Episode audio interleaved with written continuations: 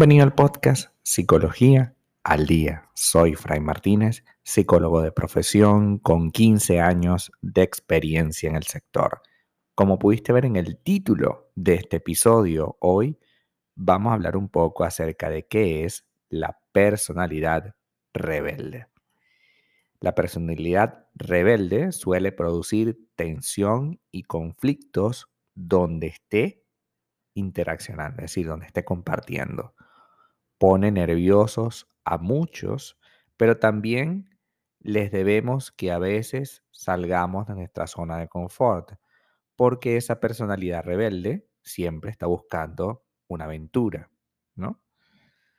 Eh, siempre está buscando una, una situación, algo nuevo, algo inesperado. Una de las primeras características de una persona rebelde es que mantienen tensión con todo tipo de autoridad. La función de la autoridad es prescribir las pautas, las normas y los patrones de conducta para todos. Esto choca de manera frontal con una personalidad rebelde. A este tipo de personas les gusta hacer todo a su manera y se resisten que otros intenten cambiar esto no siempre se confrontan con la autoridad, pero sí mantienen cierta tensión con ella. Segundo, odian la monotonía. La monotonía es la repetición para de un mismo esquema una y otra vez. En este caso, el esquema se convierte en una suerte de cárcel para estas personas que reduce la realidad a un compartir limitado nada más lejos de lo que quiere una personalidad rebelde. Precisamente quiere romper esos límites.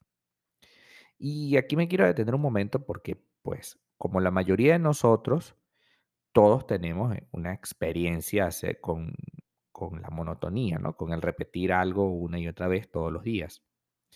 Ciertamente eso es aburrido visto desde un punto de vista, ¿no? Pero también es aburrido la otra parte, ¿no? Y es importante que tengamos en cuenta eso. Estar en constante experiencia rompiendo límites a cada rato nos da una sensación de mm, incertidumbre constante, ¿no? Y llegado a un punto de tanta incertidumbre que puedes sentirte también saturado. Entonces, en este punto es importante entender que la personalidad rebelde siempre busca más. Y aunque te tenga a ti como su pareja, siempre busca más. No necesariamente otra persona, pero sí busca, no es que tenemos que mantener el vínculo lo más alto posible. Y eso puede generar una presión infinita en la manera como se desenvuelve esta dinámica de pareja. Suelen evitar la competencia. La competencia continua, tan propia de nuestra sociedad, opera como un mandato indirecto. Implica que debo plegarme a los mandatos de una forma de hacer las cosas. El que triunfa suele ser el mejor, el que mejor se adapta a las exigencias de un ambiente, lo que quiere decir que el rebelde dejaría de ser libre porque necesita competir, es decir, igualarse a otras personas para poder lograr ciertos objetivos. Y por supuesto, ahí empieza el gran problema del rebelde, porque no quiere competir por algo. Son personas abiertas y creativas que no buscan agredirte, sino que buscan proponerte, Y, por supuesto, detestan las etiquetas. Porque, por supuesto, la etiqueta significa encerrarte en algo, ¿no? Y eso también puede ocasionar que en una relación de pareja no le guste llamarle a esta relación de pareja. No, bueno, nosotros estamos saliendo, sí, pero tenemos dos, tres años saliendo. ¿No somos novios? Mm, es que no me gusta ponerle etiqueta a las cosas. Y puede sentirse eso de no me gusta ponerle etiqueta a las cosas como que no le importas. Quizás no del todo es así, pero creo que el gran problema es ese, ¿no? Que, que ellos eh, le dan mucha prioridad a su libertad emocional, a su libertad de pensamiento, a su libertad de decisión. Y esa libertad de decisión, esa libertad de pensamiento, pues tiene un costo. Todo en la vida tiene un costo. Aquí en este podcast hemos conversado largas horas eh, acerca de que todo en nuestra vida tiene un costo y tenemos que aprender a pagarlo. Si tú eres rebelde y quieres ir contra la corriente constantemente, pues te puedes ver en la situación de que estés solo en ello. Porque el rebelde casi siempre está solo. Porque ¿quién quiere estar con el rebelde? Y no porque sea algo malo, la, la palabra rebelde sea algo malo. Es que constantemente ser rebelde significa que tú nunca vas a tener, digámoslo así, una rutina. Y la rutina es necesaria para poder establecer vínculos.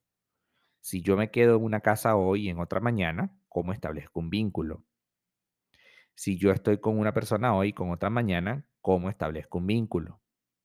Si yo no dejo que me presiones para lograr ciertos objetivos de la vida, como tener una casa, por ejemplo, porque yo no quiero tener una casa, porque no quiero una etiqueta, ¿cómo construimos un vínculo? Al final del día, el problema del vínculo no está en seguir una línea, en seguir una pauta social o una autoridad.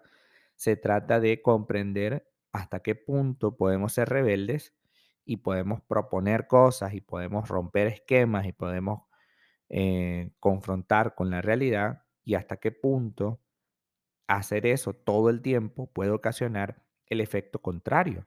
Puede ocasionar que la gente nos vea como alguien tan distinto, tan diferente, que prefiera estar sin nosotros.